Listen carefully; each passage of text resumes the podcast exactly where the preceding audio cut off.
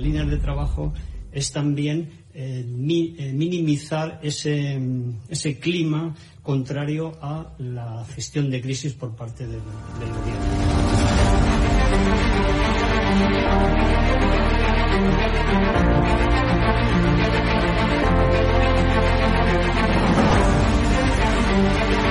van a como digo, inmediato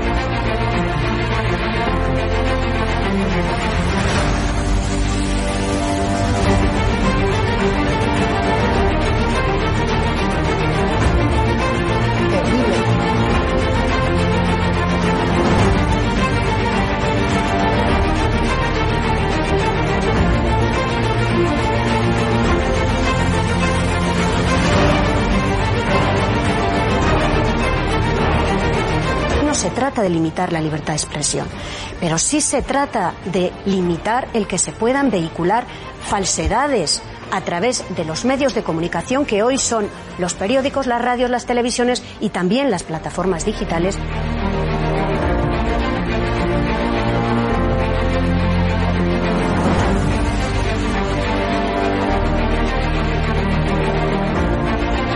Cuando los comunistas han tenido éxito en momentos de excepcionalidad, en momentos de crisis.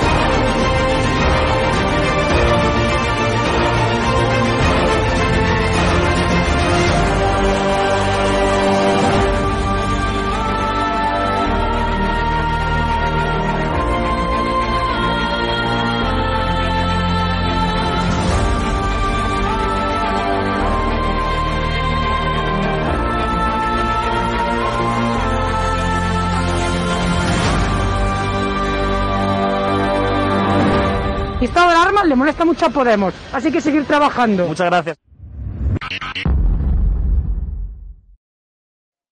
Muy buenas noches, amigos y espectadores de Estado de Alarma. Pues la lleva clara Podemos y la lleva clara el gobierno socialcomunista si creen que nos van a atemorizar y si creen que nos van a silenciar. Hoy es martes y todos los martes a esta hora, como sabéis, tenemos una cita con la corrupción del PSOE y de la izquierda, por extensión, del PSOE y también de Podemos en Andalucía y lo hacemos con eh, nuestro colaborador Borja Jiménez de Francisco, eh, responsable de Economía de OK Diario y también eh, de OK Diario en Andalucía y probablemente el periodista de investigación y el periodista económico, porque aúna las dos facetas que más sabe, entre, entre otras muchas cosas, de estos, de estos chanchullos y de estos líos que durante casi 40 años, 36 años largos de gobiernos socialistas y comunistas en la Junta de Andalucía hicieron y deshicieron a sus anchas. Borja, muy buenas noches y gracias eh, una semana más por estar en tu casa, que es estado de alarma.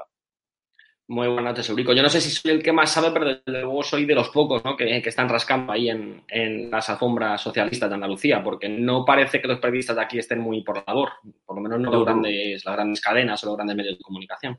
Los grandes medios, el duopolio televisivo, como tú y yo bien sabemos, Borja, que nos hemos conocido en otros medios de comunicación, convenientemente subvencionado y untado por el gobierno sociocomunista, a mí más que social comunista, porque social parece que siempre tiene un tinte, bueno, social de la gente, yo prefiero llamarles sociocomunistas, que es eh, lo que son y que untan a los medios de comunicación, como hoy, por cierto, denunciaba valientemente el, eurodiputado de Vox, Puxadé, eh, desenmascarando a este gobierno que eh, quiere bueno, pues crear ese Ministerio de la Verdad y quieren erigirse en adalides de la verdad cuando son el gobierno de las fake news, de los bulos y de las mentiras. Pero vamos al, al lío, vamos a... Único, a nuestro... per, perdona, pero, pero pero socialista sí, porque el bolsillo en el que hurgan es absolutamente de todo el mundo. Ahí no te, por mucho que dicen que hurgan el de los ricos, no, no, son socialistas, son socialistas. Aquí meten mano a todos. no, no, socialistas, socialistas, pero no sociales. tú, tú eh, tienes algunos, algunos años menos que yo, Borja, pero que ya eres un veterano de Vietnam y tienes ya unas cuantas cicatrices periodísticas, habrás oído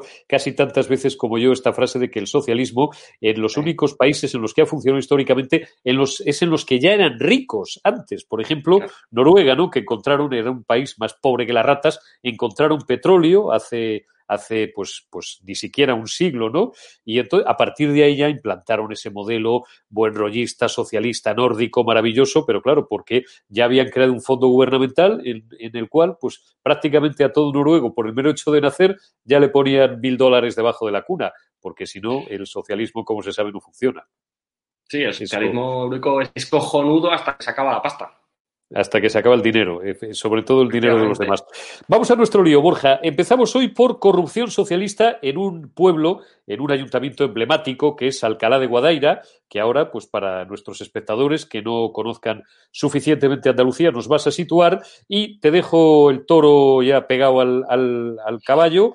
Eh, la Junta de Susana Díaz concedió cuatro subvenciones a la empresa de un ex concejal socialista en Alcalá de Guadaira, eh, emblemático municipio sevillano, en lo que, bueno, pues podría ser, y ahora nos lo, nos lo explicarás con pelos y señales, todo un gran epicentro de una gran trama de corrupción. Una más.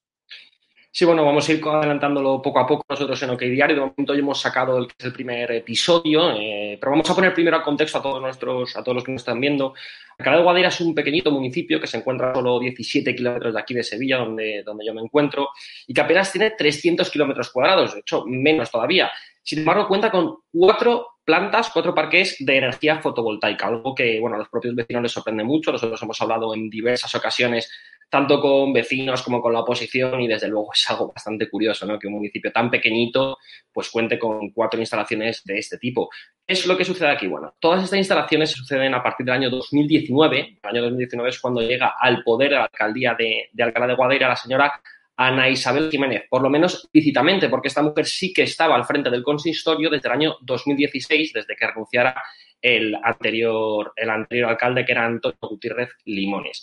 ¿Qué hace esta mujer desde el año 2019 cuando ya vence, gana las elecciones? Por cierto, es una mujer que es candidata fija de la señora Susana Díaz. De hecho, son innumerables las fotografías que podemos ver de, la ahora secretaria general del Partido Socialista con la hoy alcaldesa de, este municipio de Alcalá de Guadaira. Bueno, pues esta mujer llega en 2019, limpia completamente todo el ayuntamiento, es decir, pone a todos los concejales que son más afines a ella y, por lo tanto, hay que decirlo, a Susana Díaz.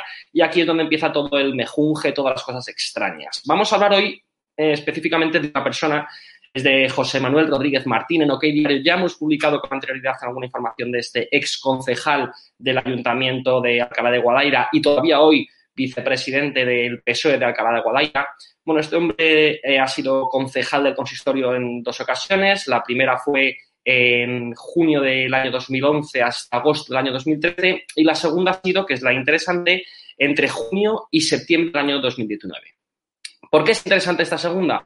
Bueno, pues para empezar porque en esta segunda etapa del concejal ocultó hasta seis sociedades eh, que había abierto en Panamá para sus, bueno, pues para sus historias. Él, nosotros hemos podido hablar con él, él se defiende diciendo que tenía un proyecto ahí que abrió en el año 2014, que no le salió bien y que en Panamá todas las empresas tienen que ser perennes, es decir, que no tienen que cerrar en ningún momento. Sin embargo, bueno, mm, eh, es bastante sospechoso que en el año 2019, cuando él vuelve al consistorio socialista de Alcalá de Guadaira, omita por completo la titularidad de estas seis sociedades en Panamá. Esto ya lo adelantamos nosotros hace unos meses. Eh, por supuesto, ellos se pusieron en contacto con nosotros, eh, nos pidieron que rectificáramos la información tanto yo como mi periódico nos hemos mantenido firmes al respecto porque estamos muy seguros de lo que estamos diciendo. Y ahora vamos con la segunda parte, que es la que hemos publicado este martes, y es que efectivamente la empresa de este hombre, de, José Manuel Rodríguez Marín, se llama Serco Energy, eh, recibió cuatro subvenciones eh, entre, el año, bueno, entre el año 2014 y el año 2017 por valor de unos 30.000 euros, eh, que bueno, comparado con los 680 millones de euros de la Junta Socialista parece nada, pero cuando son 30.000 euros de todos los andaluces, de todos los ciudadanos de Alcalá de Guadaira pues escuecen más. Además, también podemos ver una quinta subvención, que esta ya es un poquito más rara, por decirlo de algún modo, porque va directamente a su nombre, va directamente a nombre de José Manuel Rodríguez Martín. Entonces, bueno, pues eh, volvemos a encontrarnos con cosas raras, con, bueno, con una empresa de otro exconcejal socialista que se llevó bastante pasta de todos los andaluces y que, y que ahora mismo, bueno, eh, de hecho, la oposición en la Alcalá de Guadaira, el Partido Popular, nos consta que está pidiendo la apertura de una comisión solo por el tema del caso Panamá. Eh, imaginamos que en los próximos días pedirán también la comparecencia, por lo menos de la alcaldesa, eh, para que explique un poquito todo lo que está pasando. Y es que estamos hablando de la única presidenta socialista, que es Susana Díaz, que no está metida en un lío de corrupción, poco a poco van saliendo cosas muy extrañas, porque insistimos, esta alcaldesa de Alcalá de Guadaira la coloca directamente Susana Díaz, eh, que es su favorita y, como decía antes, bueno, millones de fotografías que lo atestiguan. Entonces, bueno, pues eh, para resumir, para quien, porque estos son muchos datos, vamos a hacer un resumen breve, si te parece, Urico, para que nos quedemos con la imagen, con la imagen fija de lo que sucede en Alcalá de Guadaira, por lo menos lo que hemos contado hasta ahora en OK Diario.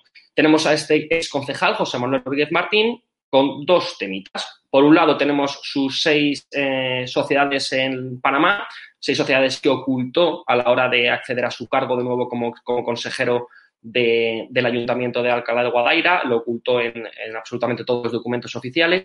Y por otro lado tenemos lo que hemos contado este martes, lo que hemos eh, contado en exclusiva en OK Diario, y es que este hombre, su empresa Senerco Energy, eh, fundada en el año 2007, recibió entre el año 2014 y el año 2017 hasta cuatro subvenciones, la empresa, por valor de casi 30.000 euros, y luego otra parte, otra subvención personal a nombre del propio consejero José Manuel Rodríguez por valor de un poquito más de, de 1.000 euros pues ya ahí queda la fotografía. De momento, insisto, Luico, esto es solo una pequeña parte. Vamos a ir contando poco a poco todos los, todas las semanas lo que está sucediendo, lo que ha venido sucediendo en Alcalá de Guadaira. De momento, desde ahí ya están bastante asustados. Nos consta que, bueno, porque se intentan poner en contacto con nosotros a la mínima que, rascamos, pero nosotros vamos para adelante, no tenemos miedo a nada y, como siempre vamos a destapar todos estos chanchullos sociales que, como decía, además lo hablamos, Eurico, el, eh, la semana pasada, que, qué pasada es en los municipios, que una cosa son las grandes capitales donde sí que a lo mejor la gente va despertando, pero en los pequeños municipios es donde está el gran problema. Pues aquí en Alcalá de Guadaira, el municipio sevillano es uno de ellos. Importante acordarse del nombre de la alcaldesa, Ana Isabel Jiménez, porque vamos a ir hablando mucho de ella en los próximos, en los próximos días. Ana Isabel Jiménez, alcaldesa de Alcalá de Guadaira o de Guadaira, como aprobaron ellos, que bueno, pues toda la vida fue Guadaira y ahora algunos quieren que se llame Alcalá de Guadaira, da igual, retengan ese nombre, el nombre de esta alcaldesa, porque en OK Diario eh, ustedes van a poder seguir teniendo más entregas, pues de estos cuentos eh, para no dormir, de estos cuentos de terror, de esa cueva de Alibaba que era el socialismo andaluz, de la limpia, eh, eso decían y eso decía ella, la limpia Susana Díaz, que quería hacer ahí ese, ese digamos, eh, foso con, con, respecto a los anteriores presidentes, a Chávez y Griñán, y resulta que eh, conforme van pasando los años y periodistas valientes como Borja Jiménez de Francisco, medios como OK Diario, van removiendo, no quiero hablar mal, van removiendo el, el el barro y el lodo, pues va saliendo más, más lodo, y, bueno, va quedando más al descubierto lo que era la ciénaga andaluza. No abandonamos Borja a los socialistas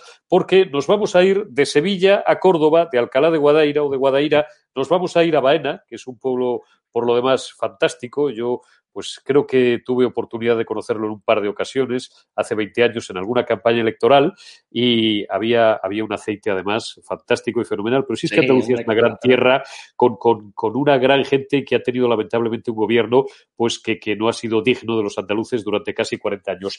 Ahí, a pocas semanas de firmarse un pacto antitransfugismo, pues parece que los socialistas eh, pues ya se lo han pasado por el forro de sus caprichos. ¿Qué ha pasado en Baena?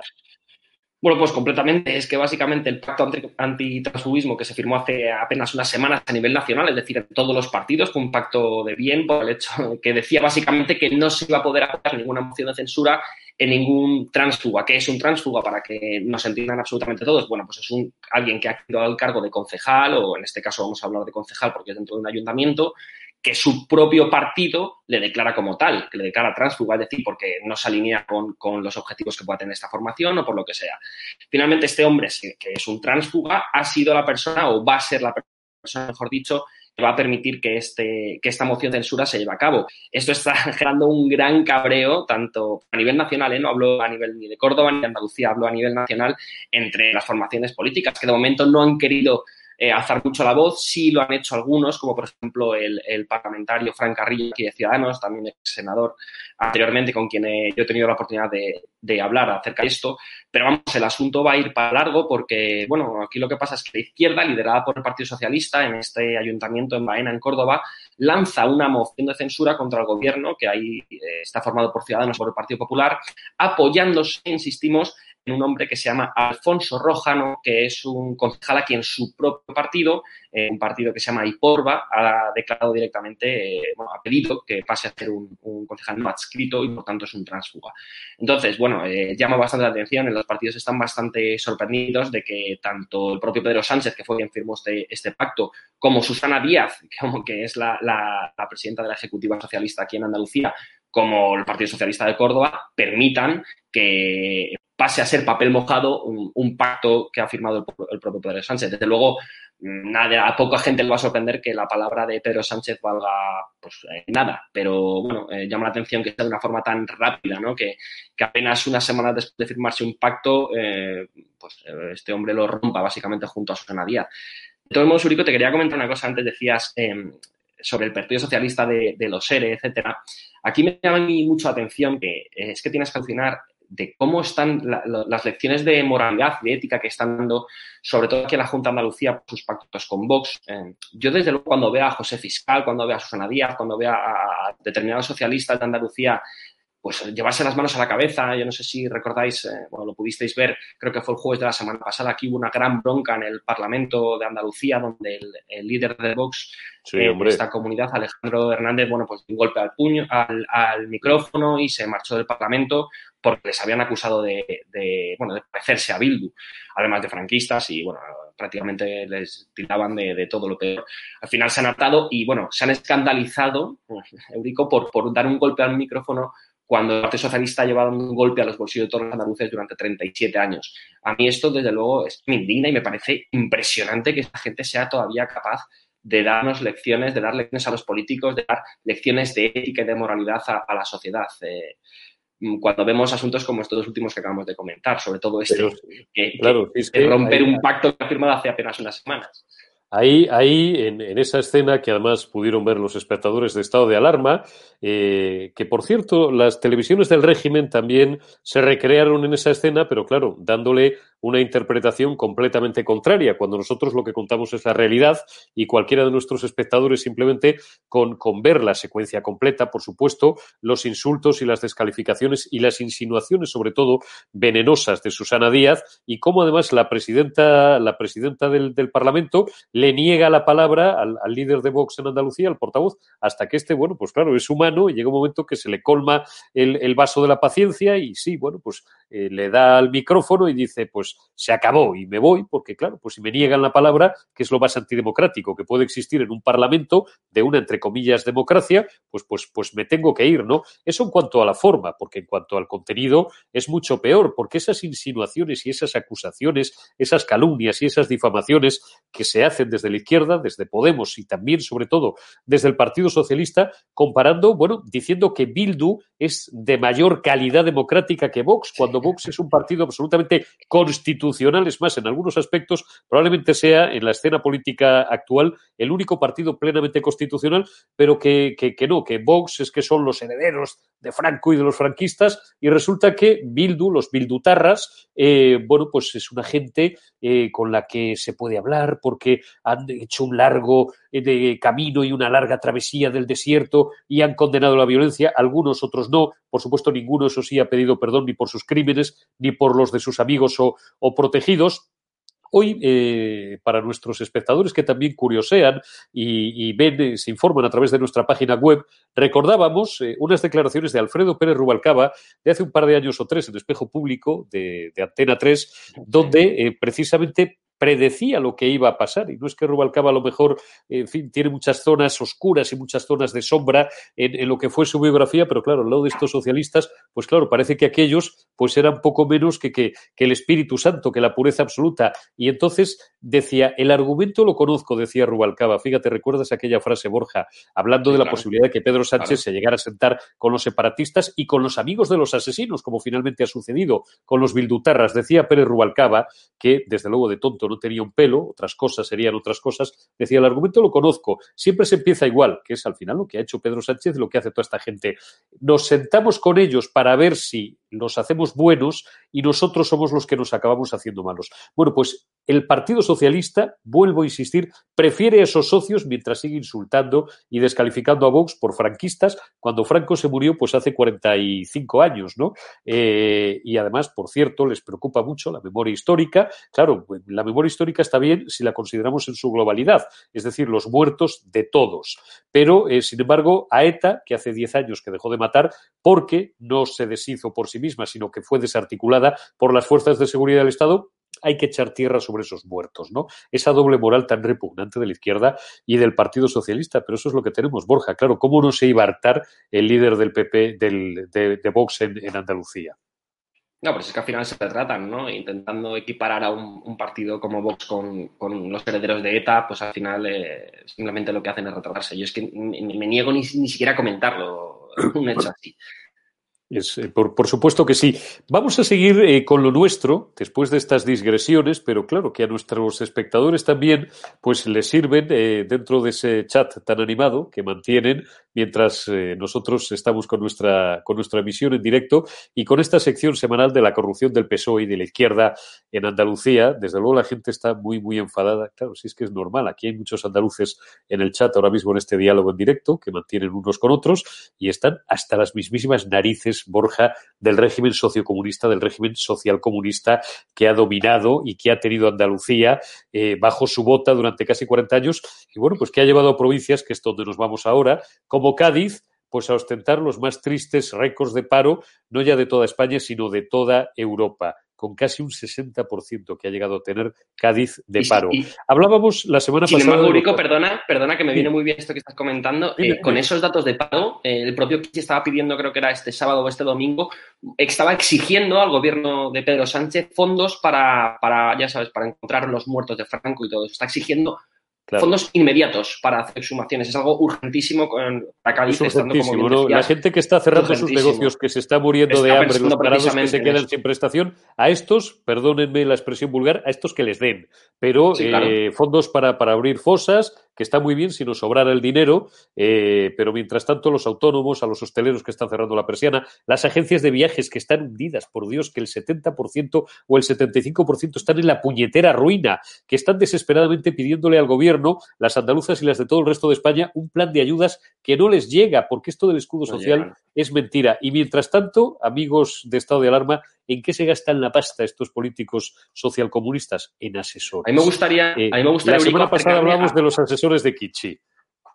Sí, perdona, Borja, dime, dime. No, decía, decía que a mí me, gustaría acercarme respecto a esto que comentábamos de las exhumaciones que pretende Kitsch y el dinero que está exigiendo al gobierno, acercarme a, uno de los locales que está echando el cierre mientras encima el mantero al que apoya a, al que apoya a Kitchi eh, está enfrente vendiendo con, con, total impunidad.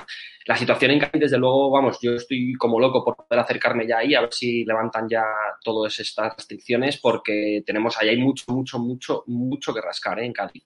Em, pero bueno, vamos, vamos a lo que vamos, porque es que no, con este hombre yo no, puedo parar, no, Podríamos estar hablando horas y horas y horas y horas. Mira, nos dicen, por ejemplo, las ideologías, claro, algunas enriquecen a los políticos y empobrecen al pueblo.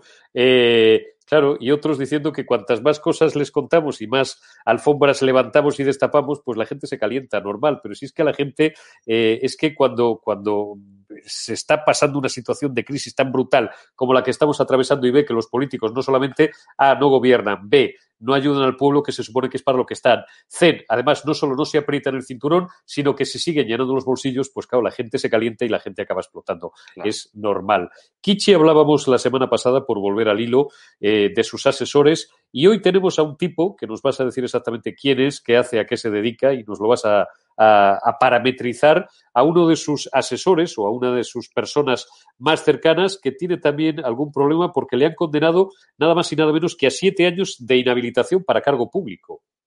Sí, y por, ha sido por prevaricación administrativa.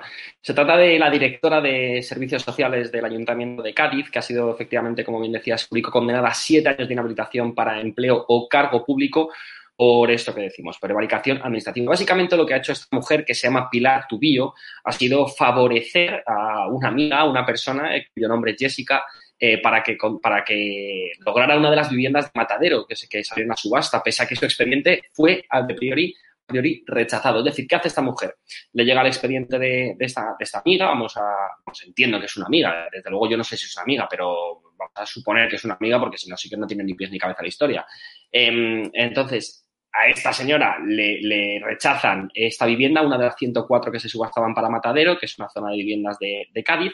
Em, entonces ya lo que hace es, como por arte de magia, pasa de este no a este sí en un documento, lo tacha, pone que sí, lo filtra, no comunica absolutamente nada a nadie y para todos. Entonces, eh, de nuevo, una vez más, la hipocresía comunista, la hipocresía de la izquierda, estos que tanto piensan en los pobres, estos que tanto piensan en la sociedad y en los que menos pueden, pues bueno, pues en este caso, para favorecer la amistad de una de las personas de confianza del señor Kichi, eh, otra persona se quedó sin vivienda. Por suerte, eh, la han cazado con el carrito del helado, siete años de inhabitación de momento inhabilitación pública o cargos públicos, pero bueno, desde luego la persona que se hubiera quedado sin ese, esa casa, que nunca sabemos quién es, y por suerte tampoco esa misma persona, eh, a lo mejor se le quedan cortos estos siete años. Pero estos pajaritos, digo pajaritos, eh, fíjense qué suave estoy, porque aquí hay gente que nos ve y gente que graba y que luego analizan cada frase, cada palabra, cada inflexión, cada silencio, a ver por dónde nos pueden meter mano. Estos pajaritos, esto es cariñoso, ¿eh? esto no creo que nadie lo pueda interpretar, no ya como un insulto, que no lo es, ¿no? Sino como un comentario despectivo. Estos pajaritos no eran los que venían a solucionarle la vida al pueblo, a acabar con los desahucios, a darle casa al que no la tenía. Eh, bueno, pues eh, por ponernos ya clásicos o, o, bíblicos, ¿no? Pues dar posada al peregrino y dar de comer al hambriento y dar de beber al sediento. Y resulta que, a juzgar por el volumen de, de sus cinturas, pues eh, los que eh, están llevando una vida bastante regalada son ellos. Estoy pensando en el señor Kitsch, es un comentario cariñoso, ¿eh? que nadie es una broma, hombre. El sentido del humor también, yo creo que debe estar amparado por la libertad de expresión. Digo que Kichi, pues se, le ve bien, porque desde que ha llegado al, al cargo, pues bueno, pues, pues se le ve, se le ve sano y, y, Lozano, ¿no? Estos, y lo que hacen es luego todo lo contrario, dejan sin casa a la gente. Qué, qué mal, qué, qué, feo está eso, ¿eh, Borja? Qué feo me, gustaría también recordar un detalle también que, no sé si llegamos a recordar la semana pasada, hace un par de semanas, pero también eh, viene al caso un poquito con Kichi, porque fue el propio Kichi quien está rechazando que desde hace meses eh, un alojamiento que vienen solicitando las mujeres desamparadas, que es una asociación de mujeres víctimas de, de violencia de género, o bueno, violencia machista, violencia como la queréis llamar, son un grupo de mujeres que llevan años, por lo menos cuatro, solicitando al, consistorio de Cádiz, al ayuntamiento de, José María González Kichi, una cesión de uno de sus locales para poder trabajar, para poder organizarse.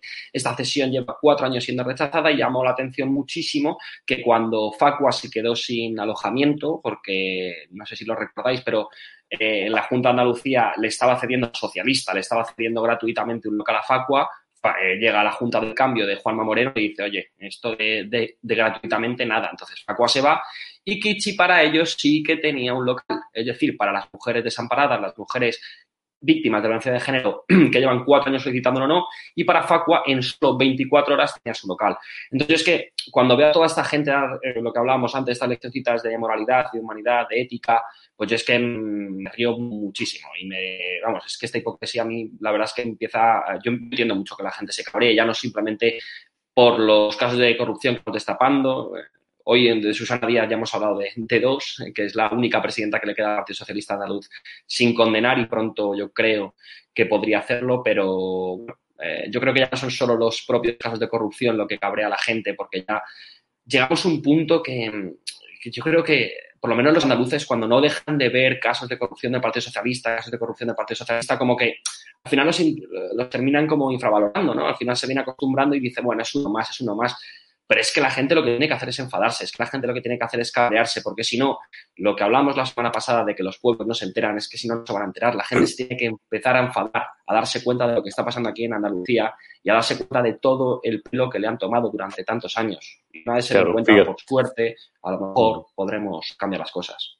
Fíjate, nos dice aquí un amigo, Andalucía podría ser eh, la potencia de España si no fuera por los casi 40 años de, de, de, corrupción, ¿no? De corrupción del PSOE y de corrupción, pues también de, de, Podemos, que es la marca reciente de los comunistas, lo que toda la vida antes había sido Izquierda Unida y el Partido Comunista de España, que eran los salvadores y los regeneradores del pueblo, esto era lo que vendía el comunismo, que es la ideología eh, bueno, pues que más muertos ha causado a lo largo y ancho de toda la historia del mundo, más de 100 millones de muertos, ¿no? Eso es lo que reivindica la izquierda y esta es la modernidad y este es el progreso que ellos, que ellos venden. Oye, por cierto, me voy a saltar solamente un, un instante el, el, guion, Borja, pero claro. como hablamos de Kichi, tenemos que hablar de, de, de Teresa Rodríguez.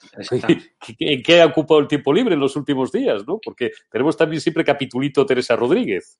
Sí, claro que sí. Pues mira, Teresa Rodríguez de momento ya sí que está fuera por, por fin del, del Parlamento. Del todo. Está ya del todo. Lo contamos el martes pasado, que ya mañana decíamos que el miércoles, hablando de la semana pasada, se iba fuera. Pasada. Finalmente en la mesa se aprobó, ya está fuera del, del grupo de parlamentario de Adelante Andalucía, es decir, que ahora mismo es una declarada transfuga junto a otros siete diputados afines a ella. ¿Qué está haciendo ahora? Qué pues bueno, de momento poco, porque, por ejemplo, al día siguiente, creo que fue el jueves de la semana pasada, eh, el primer día después de la presentación de presupuestos eh, de, aquí de Andalucía, eh, el grupo de Teresa Rodríguez no pudo preguntar, ya que ella era la portavoz. Bueno, al final hubo un lío en el Parlamento y no se le dio, no se le dio pie a hablar. Bueno, yo bajo mi punto de vista personal, eh, sí que creo que se le ha hecho una jugarreta a esta mujer, eh, porque se ha hecho... No, desde, bueno, desde eso está claro, la, la pusieron la cruz y la han castigado. Sí, sí, por parte de Pablo Iglesias. Pablo Iglesias no la quería en Andalucía y se la ha castigado, pero también te digo, esta mujer ahora mismo, según lo que ella había prometido siempre, se debería, lo hablábamos también la semana pasada, debería estar ejerciendo su labor de profesor en el instituto. Como bien ha dicho por activa y por pasiva, que una vez acabase su política, eh, ella iba a volver al colegio. Mentira. Y volvemos a su pareja otra vez, porque es que esto es muy importante, que se me había pasado, Eurico. El viernes pasado, el señor José María González Kichi, volvemos otra vez a él, perdona otra vez que vuelva, pero no, es que no. él ha dicho siempre que él solo iba a estar de, ocho de años. Podíamos hacer un libro entero. Bueno, de Kitsi sí, de, sí, sí, aquí de todo. Pero decía Kitsi que él iba a estar solo ocho años al frente de, de, de Cádiz, al frente del consistorio de Cádiz. Estos ocho años terminan el año 2023. Pues ya podemos afirmar con rotundidad que el señor Kitsi se ha hecho un rufián. ¿Por qué se ha hecho un rufián? Porque ya ha dicho que se va a volver a presentar a las elecciones. Si es que son mentirosos. Si es que esta gente, o sea, han estado prometiendo que ellos solo iban a estar ahí ocho años para cambiarlo, porque y ahora ya viene con el cuento de que es que la gente de Cádiz le necesita. Entonces la gente, tendrá de, el poder, de Cádiz necesita, ¿Quién tendrá el, poder? el poder? ¿Quién tendrá el poder? Eh, la gente de Cádiz me necesita. Además, entran ya todos en una especie como de nirvana, ¿no? Eh, y se sí. transmutan en, bueno, pues, pues prácticamente en santones de su Grey y, y, y, y, en el fondo, pero lo triste es que siempre que surge un personaje de estas características, hay, bueno, hay miles de, de, de jetas, de listos y de, y de vividores que le siguen, pues no porque estén más o menos convencidos, sino porque, claro, es una fuente de ingresos. Es que hay cientos de miles de personas que viven de este negocio, de este negocio del politiqueo, no la política. Por la política, yo que pertenezco a una escuela, digamos, más clásica o más tradicional, pues debería de ser el noble arte de gobernar al pueblo y de algunas cosas más, ¿no? Como lo entendían los clásicos grecolatinos efectivamente, de hacer política, ya desde Aristóteles, el hombre es un politicón, es, es, un ser político por naturaleza, esto es politiqueo. Y otros muchos miles que también le siguen, pues por, por ignorancia o por, o por, bueno, por buena fe, porque les engañan, porque son tipos muy magnéticos, eh, a media distancia. Porque, no, porque son gente populista, Eurico. Porque, porque, son, son gente populistas, son gente que al final es, escucha, la, la, gente a lo mejor, pues que escucha cosas que, que, que está deseando escuchar y pues les votan, les votan porque tampoco, eh, es que lo hablamos, es que aquí llevan 37 años silenciados, no saben lo que está pasando a su alrededor. Entonces, al final, claro. si solo escuchan al señor Kitsch decir lo bueno que va a ser y lo de casas que va a regalar y la pues de ocupas que va a haber y la de gente que va a poder trabajar gratis, pues se lo creen. Entonces, al final, pues es lo que tenemos. Por eso se digo que la gente lo que tiene que hacer es ver estas cosas, leer más cosas, abrir un poquito más los ojos y posiblemente quizá así se pueda lograr que Andalucía despierte de todo. Yo creo que no hay otro camino. No hay otro camino. Nos quedan seis, siete minutos eh, por consumir antes de que llegue Javier Negre con eh, nuestro programa diario, con debate hoy con Sergio Fidalgo, con David Santos y con Víctor Sánchez del Real, el, eh, programa en el que pues eh, nuestro director analizará largo y tendido, pues por ejemplo, las medidas del Consejo de Ministros acerca de las nuevas normas que va a instaurar el gobierno sociocomunista, eh, bueno, pues para, para tenernos ahí un poco aprisionados en Navidades, ¿no? Limitar las reuniones familiares, ya lo saben nuestros espectadores, a un máximo de seis personas, el toque de queda a partir de la una, etcétera. Todo esto se lo contará Javier Negre, insisto, con invitados de lujo, con Víctor Sánchez del Real, David Santos y Sergio Fidalgo, periodista extraordinario un buen amigo, además, periodista catalán de primera de los mejores. A nosotros nos quedan, Borja, unos minutos para eh, hablar de algo, bueno, pues que está conmoviendo a los canarios, está estremeciendo a los canarios y al resto de España, pero que va salpicando ya toda la península. Creo que en las últimas horas han llegado eh, aproximadamente no menos de 30 inmigrantes, en concreto a Málaga. ¿Qué datos tenemos sobre esto? Bueno, claro, 30 pico que nosotros hayamos pillado. Es decir, es que estamos hablando de un vuelo en el que nosotros hemos, nos hemos metido dentro del vuelo. Em, eh, hemos, eh, Joan Guirado, nuestro, mi compañero de OK Diario, pudo verlo. Viajó de Gran Canaria a, a Málaga y dentro del avión eh, viajaban 30 personas indocumentadas con sus correspondientes billetes.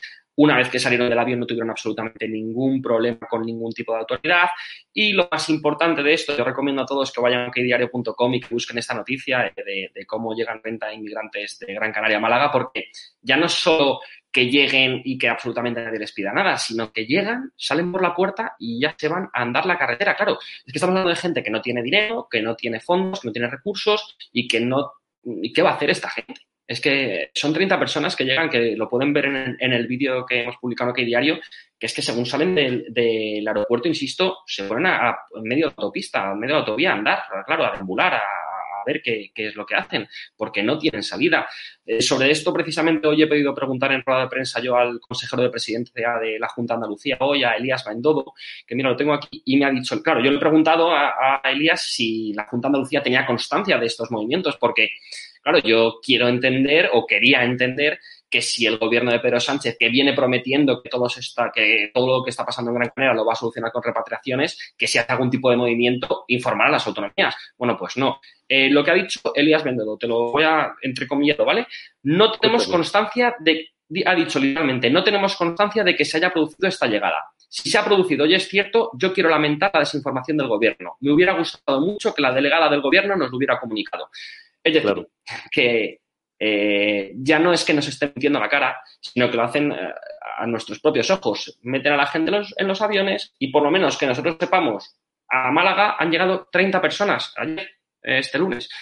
Entonces, bueno, pero, eh, volvemos, es, volvemos fíjate, a la de... es, tremendamente triste, por no decir tremendamente grave, Borja, que seamos los periodistas los que tengamos, los medios libres, digo, los medios independientes y los medios valientes, los que tengamos que informar de esto, eh, y el Ministerio del Interior o la delegación del Gobierno en Andalucía, pues mantengan absolutamente desinformada la Junta y tenga que salir el consejero de presidencia, el número dos, para entendernos, del, del Ejecutivo Autonómico Andaluz, diciendo, claro, pues si es que nos tienen ciegos, como los monos de Gibraltar, ciegos, sordos, mudos, y no nos lo cuentan. Y por lo demás, eh, en lo que tú incidías, y además de una forma absolutamente certera, esta gente, bueno, pues, pues, pues claro, pues no tienen dinero, no tienen comida, no tienen nada, les sueltan, porque además, y efectivamente, como España es un Estado extraordinariamente garantista, como bien dice la policía, y tenemos buenos amigos policías y guardias civiles, claro, es que más de 48, 72 horas, tú no puedes retener a un tío, no puedes retener a nadie sin, sin una causa extraordinariamente justificada más que nada porque luego el juez pues eh, les pega en la cresta también a los, a los servidores de las fuerzas y cuerpos de seguridad del Estado, que bastante tienen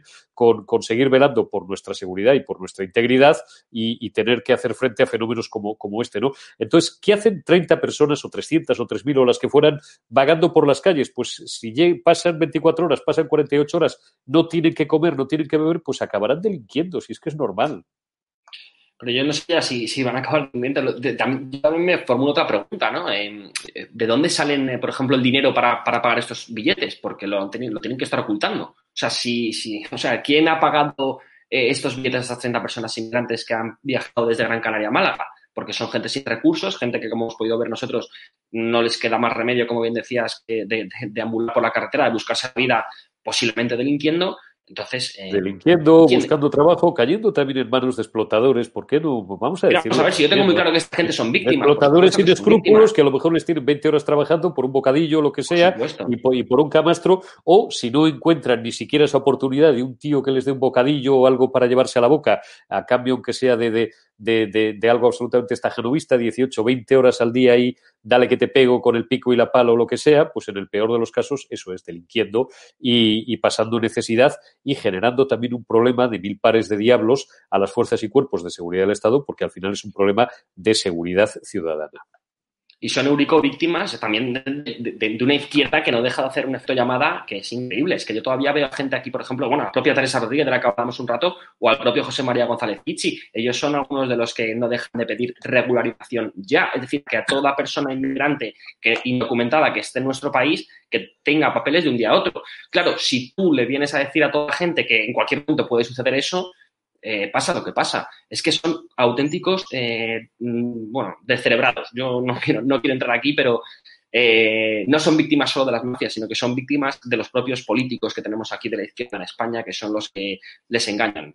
Porque es que al final ellos lo dicen, ellos se lo creen, ellos se creen muchas de estas palabras, que al final, bueno, en fin. Yo creo que Borja, sabemos lo que hablamos. Borja Jiménez de Francisco, lamentablemente se nos ha terminado el tiempo. Son 40 minutos que se nos hacen muy cortos y gracias también a todos nuestros espectadores. Estamos siguiendo muy atentamente el chat. Nos agradecen, gracias. Eh, nos dicen a estado de alarma por, por informarnos. Gracias a ustedes por estar ahí, porque ustedes son nuestra fuerza y ustedes son los que, en último término, sostienen un canal libre y un canal independiente como este. Borja Jiménez de Francisco, muchísimas gracias. Hasta la semana que viene, nuestra sección semanal, la corrupción en el socialismo andaluz. Gracias y buenas noches. Buenas noches, Eurico. Y gracias a todos ustedes. Les dejamos ya con el debate y con nuestro programa diario. Les dejamos con Javier Negre y con sus invitados de lujo, Sergio Fidalgo, David Santos y Víctor Sánchez del Real, analizando las últimas medidas eh, que el Gobierno ha anunciado hoy para estas Navidades y otros asuntos relevantes de la actualidad. Gracias y muy buenas noches.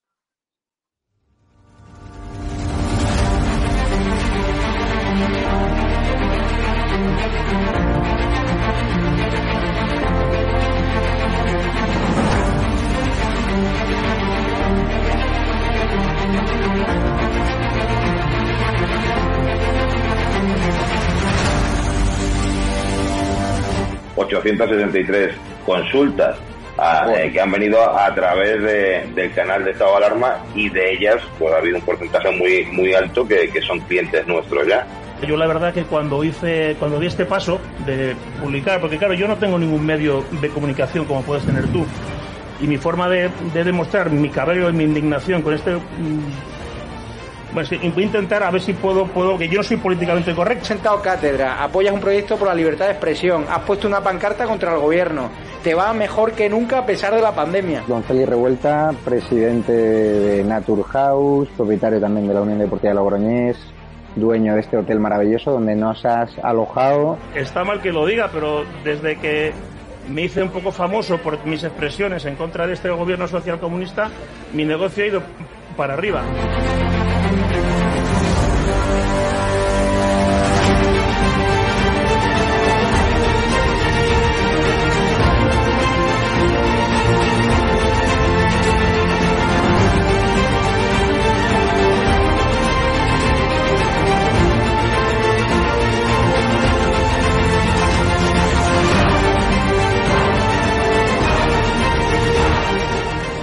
Necesitamos empresarios valientes como tú que quieran dar a conocer sus productos y que quieran, a su vez, defender la libertad con un proyecto como estado de alarma, el mejor lugar para anunciar tus productos o servicios. No hemos tenido ningún problema desde que estamos en estado de alarma ni por estado de alarma y ha sido totalmente beneficioso. Te lo agradezco de corazón porque hacen falta más empresarios como usted que apuesten por proyectos socialistas, por la libertad de expresión y por alojar por la libertad.